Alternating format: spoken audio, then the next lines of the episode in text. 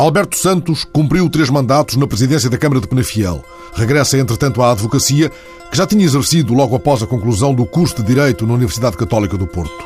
Afasta para longe qualquer ideia de nostalgia, mesmo quando é confrontado com as marcas fortes que deixa na cidade. A escritaria é talvez a mais emblemática, cada ano celebrando desde 2008, com Urbano Tavares Rodrigues, nas ruas, nas montras das lojas, em muitos recantos da cidade, a obra de um escritor. Assim, a cidade soube acolher também Saramago, Agostina, Mia Couto, António Lobo Antunes e, há poucos dias, Mário de Carvalho. Mas Alberto Santos trouxe ainda para Penafiel as assinaturas dos arquitetos Fernando e Bernardo Távora, quer na recuperação do edifício do premiado Museu Municipal, quer na reabilitação da velha Estrada Real e ergueu um sonho com a consistência do granito e do xisto em Quintandona, a aldeia rural preservada, onde todos os anos se realiza a Festa do Caldo e que é hoje um singular polo cultural. Em Quintandona há um grupo de teatro residente, com trabalho continuado na área da comédia da arte, e foi surgindo a oferta de alojamento turístico e gastronomia de qualidade. Alberto Santos nasceu em Passo de Souza, junto ao mosteiro onde está sepultado Egas Muniz, aio de Afonso Henriques, e perto do local onde se situa a sede da Casa do Gaiato, onde jogou a bola em menino antes de ir para o seminário aos 10 anos.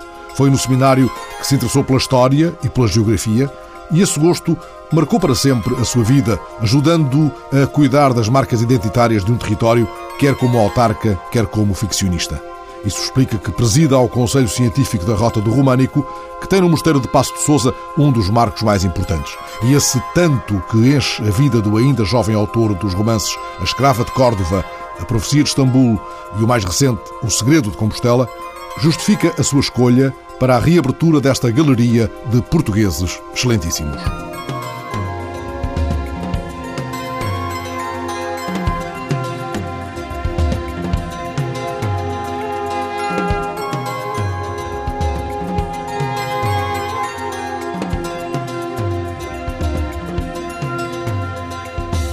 Tudo começa aqui, em redor do mosteiro de Passo de Souza.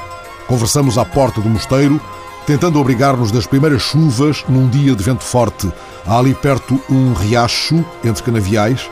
A infância de Alberto Santos correu justamente sobre este lajedo e por todo o largo fronteiro que muitos anos depois o autarca mandou recuperar. Por isso, a conversa começa na infância, à sombra desta pedra com história e destas árvores seculares que parecem proteger um lugar verdadeiramente encantatório. Sim, este é um lugar eh, mágico, um lugar de, de, encantamento. Acho que se há lugares sagrados, este é um deles, porque é um lugar que nos eh, faz transportar eh, para outras dimensões da nossa própria consciência, da nossa própria vida. E talvez por isso aqui tenha sido construído este mosteiro há mais de mil anos que ele começou a ser construído. E as memórias da minha infância trazem-me até aqui. Acho que este lugar faz parte de mim desde sempre. Aliás, desde que nasci, porque aqui fui logo batizado e nunca mais o larguei. E lembro-me bem de ter aqui brincado, passeado com, com, os, meus, com os meus amigos, com, com as crianças da minha idade, de ter ficado fascinado com a riqueza uh, e a imponência desta igreja, com todo este programa arquitetónico que tem na entrada, que também intimidava quando eu aqui chegava, era criança, havia estas figuras esquisitas, este touro, este homem uh, aqui a pensar, todo este programa que a arquitetura românica que eu na altura não compreendia, que me, de facto me inquietava entrar na, na igreja e ver todas estas figuras aqui olhar para mim antes de entrar. Esta escrita na pedra. Exatamente, este sol e a lua que mais tarde foram a minha inspiração para o meu primeiro livro. Eu eh, sempre vivi apaixonado por este lugar e quando comecei a escrever, os primeiros dois capítulos do, do meu primeiro livro, A Escrava de Córdoba, decorrem precisamente aqui à frente, neste largo, ao lado deste riacho, onde chegaram os, o exército muçulmano do Almansor quando se dirigia a Santiago de Compostela para destruir a cidade e a, e a Basílica de Compostela. Uh, necessariamente teriam passado por aqui. E aqui havia um mosteiro duplo e viviam aqui monjas e monges né, nesse tempo, no ano 997 e eu pus-me aqui a olhar para isto e a imaginar este encontro entre esse o exército, tropel, esse tropel, esse tropel dos cavaleiros muçulmanos, dos feros guerreiros muçulmanos, a encontrarem-se aqui com os monges e as monjas que, que, se encontravam neste, neste espaço e foi o ponto de partida para essa história, para essa primeira história. E depois aqui o Sol e a Lua, este, o dia, a noite, o Alfa e o Ômega, esta, esta coisa impressionante que está aqui no tímpano deste pórtico da entrada, que sempre me fascinou e sempre me inquietou também. E eu olhava para eles eh, enquanto estava a escrever esse livro e de repente achei que o Sol e a Lua deviam ser também personagens desse livro e foi olhar aqui para este tímpano que me levou de facto a trazer o Sol e a Lua para dentro do meu livro como personagens importantes e uh, especiais que por ali iam passeando. Essa história começa e termina precisamente, precisamente no sítio onde aqui nos encontramos neste momento. Então, perto destas outras inscrições da Concha de Compostela, Compostela que de estar também presente no último, livro. no último livro, mas esta inscrição sugere que, confirma que este é um lugar da passagem para Santiago. As vieiras que aqui estão, eh, nestas colunas da entrada, eh, dizem isso mesmo. Dizem que provavelmente este lugar eh, foi um lugar de passagem para os romeiros e foi também um lugar de albergue.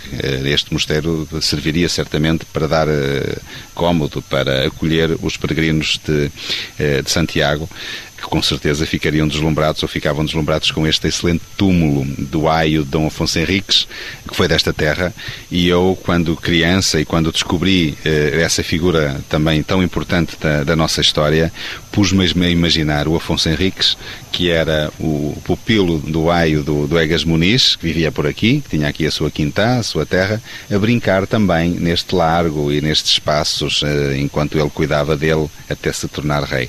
E, portanto, eu acho que algumas vezes brinquei com o Afonso Henriques também aqui nesta, neste lugar, imaginando também há mil anos atrás, ou neste caso há menos, há pouco, há cerca de mil anos atrás, a brincar também neste espaço que foi eh, para ele também um lugar de encantamento. E aquele túmulo olhou para ele muitas vezes com assombro, quando era mais menino, com algum receio, porventura, com uma espécie de respeito silencioso. Depois foi aprendendo a ler o que ali estava, porque há ali muito para ler. Sim, este túmulo tem essa particularidade. Ele tem a, pedra ali está mesmo escrita, gravada. É um túmulo, este é um túmulo com um relevo, como se vê, um alto relevo, e é um dos raros exemplos da, da tumulária românica que existem na Península Ibérica. E aqui conta precisamente a história do Aio, do Egas Muniz. Portanto, eh, vemos aqui numa das fachadas eh, do túmulo a sua viagem com a corda ao pescoço em direção eh, a Toledo, para, no fundo, cumprir a sua palavra, aquela palavra que ele deu em Guimarães quando a cidade estava a ser atacada pelos castelhanos e, portanto, ele foi cumprir a sua. entregar-se ele e a sua família e, portanto, eh, em, nome da sua palavra e da sua honra, e está aqui precisamente a simbologia desse percurso de honra que foi feito pelo Aio. Do outro lado, nas outras duas faces, nós temos, por um lado, a morte, a simbologia da morte do Egas Muniz, mas a morte terrena, portanto, uma representação eh, de uma cena dele no seu leito, e depois, do outro lado, talvez a morte espiritual, ou seja, nós temos ali uh, a dor, o sofrimento das pessoas que o envolviam, nomeadamente das mulheres que se agarram aos cabelos e que choram a morte de alguém que parece estar em paz e da sua boca sai a sua alma, o seu espírito em direção ao céu, de alguém que vai ocupar precisamente um lugar no céu e que cumpriu a sua missão terrena e Deus com certeza o vai estar a acolher para o colocar num lugar especial de paraíso. Muitos se espantaram aqui, onde a infância de Alberto Santos correu feliz. Saramago, por exemplo. O improvável José Saramago aqui veio quando escreveu a sua viagem a Portugal e ficou tão fascinado, tão encantado com este lugar que escreveu nesse tempo que se havia um lugar onde ele gostaria de morar para sempre, esse lugar é este onde hoje nos encontramos, aqui em frente ao Mosteiro de Pasto de Souza. Saramago, na viagem a Portugal. A igreja do mosteiro está num rebaixo plano e arborizado. Passa mesmo ali ao lado um ribeiro que irá desaguar no rio Souza. A tarde está no fim e ainda bem. O viajante, se tivesse de confessar-se, acusar-se-ia de negra e vesga inveja é que todo este sítio, sem particulares grandezas, é dos mais belos lugares que o viajante tem visto. Aqui gostaria ele de viver, nesta mesma casa onde lhe deram a chave com muito bons modos, sem desconfiarem das más intenções que na alma lhe fervem. Este lugar é, afinal, uma espécie de rocio da história de vida de Alberto Santos, lugar entre o mundo que espera por si e a raiz telúrica que é a sua marca mais funda. E foi aqui onde eu aprendi desde criança a andar descalço no meio dos campos, a plantar batatas, a semear, a cultivar cebolas com a minha avó. Foi aqui que aprendi a minha ligação com a natureza e, sobretudo, a importância dos ciclos agrários. Foi aqui que eu participei nas desfolhadas, eh, foi aqui que participei nas vindimas. Foi neste lugar que eu vi a semente a nascer, a brotar da terra, as plantas a crescerem e depois a serem colhidas e por isso esse fascínio sempre existiu e neste caso particular esta, este mosteiro, esta igreja onde nos encontramos este, e sobretudo este espaço aqui à volta sempre fez a ligação entre esse tempo primordial da minha vida e a minha idade mais, mais adulta, que, onde eu volto sempre, portanto é o lugar onde eu volto sempre quando, quando preciso. Neste lugar, paira ainda a memória de uma figura exemplar, o homem para quem não havia rapazes maus. O Padre Américo já não era vivo quando Alberto Santos descobriu os caminhos de Passo de Souza para o mundo, mas o seu nome e a sua obra não foram esquecidos. Aqui permanece ativa a sede da Casa do Gaiato. O Padre Américo sempre continuou como uma figura tutelar aqui da nossa terra. Lembro-me de dois momentos mais recentes eh, onde tivemos uma intervenção ligada à sua vida, que foi a trasladação da sua estátua de um lugar onde estava escondida, ou menos conhecida, menos visível, para um lugar de eleição para um lugar eh, primeiro, para um lugar eh, que é precisamente o Largo Padre Américo, que era onde devia estar, e a partir daí foi um corrupio de gente, eh, colocar-lhe flores, colocar-lhe velas, venerá-lo, isso foi, foi emocionante. E a outra foi o momento em que abrimos o museu, e na, na, sala de identidade está presente o Padre Américo. A sua identidade impregnou-se na, na fidelidade e vi muita gente chorar ao ver os filmes antigos uh, da vida uh, do Padre Américo e de muita gente que era criança e que se reviu naqueles momentos do passado dos anos 50 uh, eh, aqui na Casa do Gaiate. Quando anos mais tarde Alberto Santos exerceu a advocacia ou descobriu os bastidores da política, verificou que o olhar do Padre Américo era afinal muito benevolente. O direito deu-lhe uma carapaça para enfrentar os rapazes maus, Fez o curso na Católica do Porto, regressou a Penafiel, onde abriu o escritório, mas antes passou sete anos no seminário. Foi lá que descobriu o prazer da história e da geografia, os mitos da Grécia Antiga. Mas outros caminhos começaram a ser desbravados nos anos de seminário. O meu seminário era a Ordem do Carmo dos Carmelitas Descalços, ou seja, fundada por Santa Teresa d'Ávila. Uma mulher que, quanto mais eu fui crescendo, mais a fui observando e lendo e compreendendo, a Santa Teresa d'Ávila e o São João da Cruz, que fazem um par muito muito arrojado para o seu tempo, nomeadamente a de Santa Teresa d'Ávila, que esteve à beira da, esteve entre o altar e a fogueira, no limite, no limes entre a heresia e a santidade. Isso porquê? Por causa dos êxtases místicos? Exatamente, por causa da sua forma de, de interpretar a, a, religião e de interpretar a sua crença, a sua fé, e nomeadamente por causa desses êxtases místicos eh, que me levaram, por exemplo, eu estudei Santa Teresa d'Ávila e os seus êxtases místicos para escrever também este livro, este último livro, onde existe muito também desse amor místico, dessa relação mística. Desse, às vezes é abrasiva. Que às vezes é bastante abrasiva, como aconteceu com, eh, com a Santa Teresa d'Ávila. E encontra algum paralelo entre a relação de Santa Teresa d'Ávila com São João da Cruz e a outra relação que neste seu mais recente romance, O Segredo de Compostela, é estabelecida entre Igéria e Prisciliano? Na minha relação, na relação que eu criei entre Igéria e Prisciliano, talvez exista algum paralelo. Muito embora a relação que eu criei no meu livro seja minha, não, não está documentada, é a minha ficção e foi também a Santa Teresa d'Ávila que eu fui procurar perceber esse amor místico. Alguns até dizem o orgasmo místico. Já depois do seminário, foram muito valiosos para Alberto Santos o conselho e a palavra de Frei Carlos Gonçalves, hoje professor de Psicologia na Universidade do Porto. Foi ele que o ajudou a escolher um caminho. Eu estava a hesitar entre a psicologia e o direito e ele disse: Olha, talvez o direito seja o teu caminho, eh, vai por ali, escreve-te ali, faz o teste, faz os exames, eh, a ver se segues, uma, segues a tua vida. E assim foi. E a história? O apelo da história? A história está sempre presente. Esse apelo eu sinto todos os dias. Eu não apanho muitas vezes a pensar na vida no, no, tempo passado e na vida no tempo futuro e a interpretar e a procurar perceber o que é este presente que nós vivemos, que nunca é presente, que, já é passado, que já é futuro. Mas é verdade, a história sempre foi a, a minha companheira ao longo do tempo.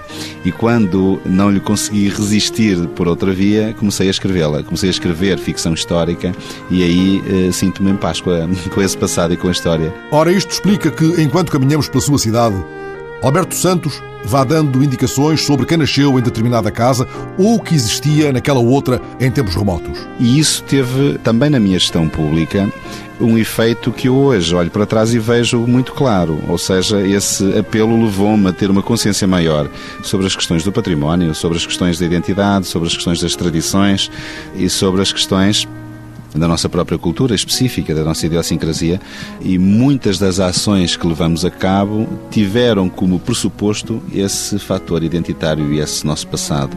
Foram o ponto de partida para muitas coisas que aconteceram aqui em Penafiel. As histórias que inspiram o ficcionista Alberto Santos nascem muitas vezes na atmosfera deste lugar, deste noroeste peninsular, mas correm sempre no espaço e no tempo. São histórias que vão longe e que vão fundo minha ideia é sempre contar a história do tempo. A história e a geografia são sempre os meus lugares de mais encanto. E não concebo estar a contar uma história de um tempo sem relatar o cotidiano, os costumes, as personagens, não só as mais importantes, mas ir atrás das personagens perfeitamente desconhecidas ou que podiam ter existido, mas que os livros de história não contam. E ao mesmo tempo ir atrás da geografia, ir atrás dos lugares, das cidades. As cidades sempre me encantaram. Hoje eh, como no passado. E então eu procuro olhar para as cidades de hoje e perceber como elas eram no passado. E a investigação para o romance histórico, para a ficção histórica, ajuda-me a fazer essa descoberta com prazer, porque eu leio os livros que escrevem os arqueólogos ou que escrevem os geógrafos do século XII, como Al-Izidri, um grande geógrafo árabe que nos ajuda muito a compreender as, as cidades do, desse tempo, das cidades muçulmanas do que hoje é Portugal e Espanha, e eu fico encantado com aquilo e só me apetece escrever essas coisas nos meus livros. Esta é a sua cidade. Daqui parte, aqui regressa sempre. Foi assim, aliás, quando abriu o primeiro escritório de advocacia, experiência que se prepara para retomar peço-lhe que reviva os primeiros dias de uma profissão que lhe permitiu conhecer de perto grandezas e misérias da condição humana. Lembro do primeiro caso, foi um divórcio e tive que defender, naquela circunstância, um cliente que não tinha razão. não foi fácil lidar com esse caso, porque, na verdade, o homem não, não tinha razão, mas queria a, eh, a todo custo que o tribunal lhe conferisse uma razão que ele não tinha. E aí eu aprendi desde logo e desde cedo o que é lidar com essas circunstâncias em quando que percebemos que o cliente não tem a razão e então nós temos também uma função pedagógica que é de explicar qual é o limite da justiça e o, a justiça mais adequada a cada caso, sem que a decisão se faça a todo custo porque muitas decisões do, dos tribunais são as decisões formais e não as decisões uh, da, da, verdade. Foi um confronto difícil, diz Alberto Santos, mas esse confronto está muitas vezes presente. Sim, esse confronto está, esteve sempre muito presente ao longo da minha vida, tanto mais que eu a determinada altura desisti de fazer eh, processo de crime, sobretudo porque quando tinha de estar no lugar da defesa dos arguídos e pressentia que as coisas não eram bem como me relatavam, eh, eu sofria interiormente eh, com isso e não me sentia confortável para fazer essa defesa, então decidi abdicar de fazer processo crime. Agora regressa à advocacia, deixa para trás, sem nostalgia, 12 anos de mandato autárquico. Ele garante que, não obstante ter corrido riscos, sai apaziguado. Fala com orgulho de Quintandona e das assinaturas dos arquitetos Távora na recuperação do Palacete, onde está instalado o Museu Municipal, e de outras intervenções no espaço público, como aquela que permitiu reabilitar a Estrada Real. O Alcatrão, o betuminoso, teve de ceder o lugar aos granitos antigos e a marca da velha Estrada Real está por onde passa sobrepõe-se às vias da atualidade, ou seja, ele foi buscar precisamente a marca, a herança do passado e a importância da nossa cidade de Penafiel neste lugar de, de, passagem entre o Porto e Vila Real e passando por Amarante, era um lugar muito importante para os viajantes que faziam este percurso na, na Idade Média e depois na Idade Moderna e quis precisamente trazê-lo para o nosso chão. Está ali a Estrada Real É uma marca que hoje serpenteia a cidade, encosta da cidade, através da Rua do Carmo, da Rua Direita, da Rua do Passo, e que são, de facto, uma criação luminosa do Távora. Imagino as conversas igualmente luminosas que teve com ele.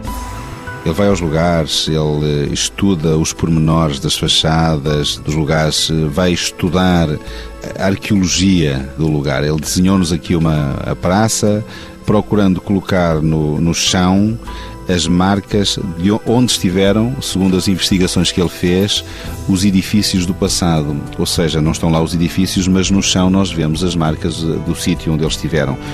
E tem outra coisa que a mim me impressionava durante todas as suas construções, é que não só a investigação que ele fazia e as, as histórias que ele contava, que até a mim me impressionavam, porque eu não as conhecia e ele de repente começou a saber mais sobre Penafiel e sobre o passado que eu e com muita gente daqui, mas depois eh, ele quando as obras começaram eh, e começavam, ele eh, abancava aqui e vivia praticamente dentro das obras, a vê-las crescer e cada pormenor ser construído.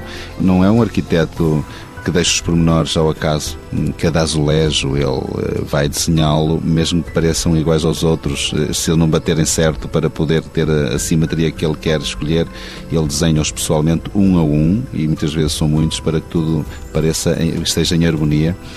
E depois tem uma coisa fascinante que a mim me toca muito, que no final deixa sempre plantada uma árvore em homenagem a quem teve uma importância específica para aquele lugar. Lembro-me que deixou, quando o museu foi construído, uma árvore que é dedicada ao seu pai, eh, ao mestre Fernando Távora, portanto está lá a árvore junto da qual vai, visita o espírito do pai uma outra dedicada a uma pessoa que foi o presidente da Associação dos Amigos do Museu, que entretanto uh, faleceu, que ajudou muito também na, no processo de construção do museu.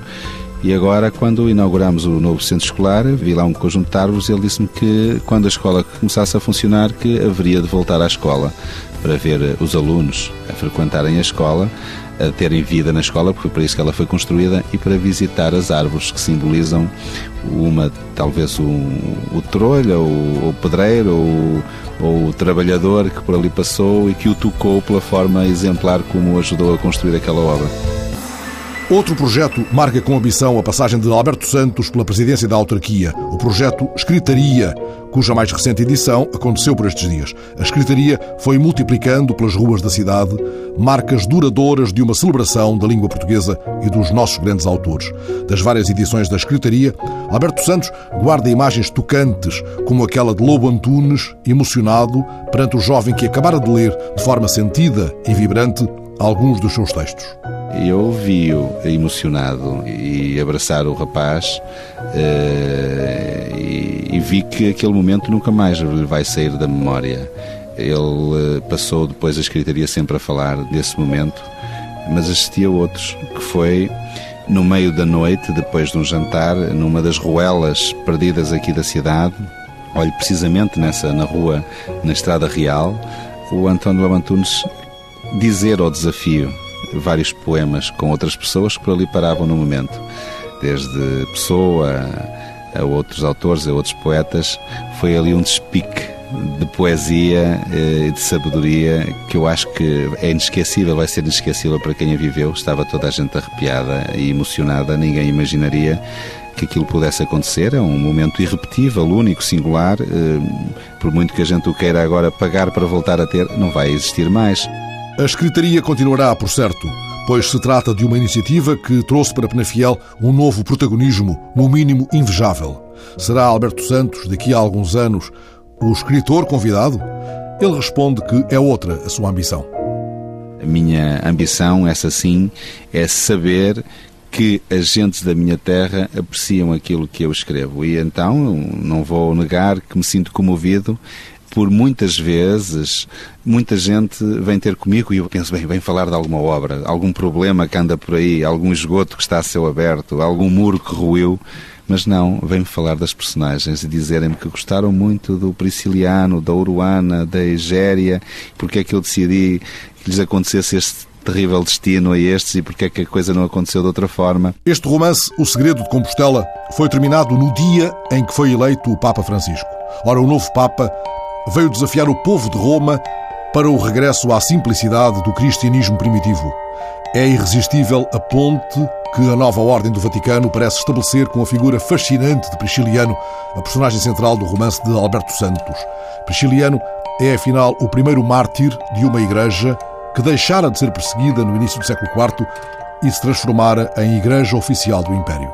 E quando essa igreja se vê, deixa de ser perseguida, começa a abandonar o purismo inicial e, sobretudo, o pensamento e a forma de estar dos cristãos primitivos e começa a instalar-se nas cadeiras do poder, eh, na opulência, na, numa forma mais mundana de viver a vida e o Prisciliano aparece nessa altura a combater precisamente essa visão onde ele não queria estar. O poder secular é uma coisa, a igreja é outra, afinal, dizia ele, eu estive a ler os Evangelhos e parece que lá diz que homens e mulheres são todos iguais, portanto não há aqui diferença entre sexos, eh, todas as mulheres também têm direito a interpretar as escrituras e estarem na sociedade pôs em causa também a escravidão, que era uma coisa que ele achava que que o tal Jesus Cristo não achava nada bem. Isso, obviamente, que todos esses pensamentos levaram a que quer o Estado imperial, quer a própria igreja institucionalizada, alguma igreja, eh, felizmente que havia outra que estava mais próxima do, desses pensamentos, entrassem em choque com ele. E fazendo esse paralelo agora com o presente, também acho que eh, a entrada em cena do Papa Francisco, de alguma forma, veio pôr, mais evidente, mais a nu, essa tensão que a Igreja foi sempre vivendo ao longo do tempo. E não deixa de ser curiosa este momento em que terminei de precisamente escrever um livro e de refletir sobre essas questões e a entrada do Papa Francisco, que ao longo do tempo tem precisamente marcado e pautado a sua ação no sentido de procurar afastar da Igreja esses elementos perniciosos, essa visão da Igreja que talvez a tenha prejudicado durante tantos anos e tantos séculos. E surpreender-se-ia muito se o Papa Francisco viesse um dia destes a reabilitar a figura de Prisciliano? Não me surpreenderia.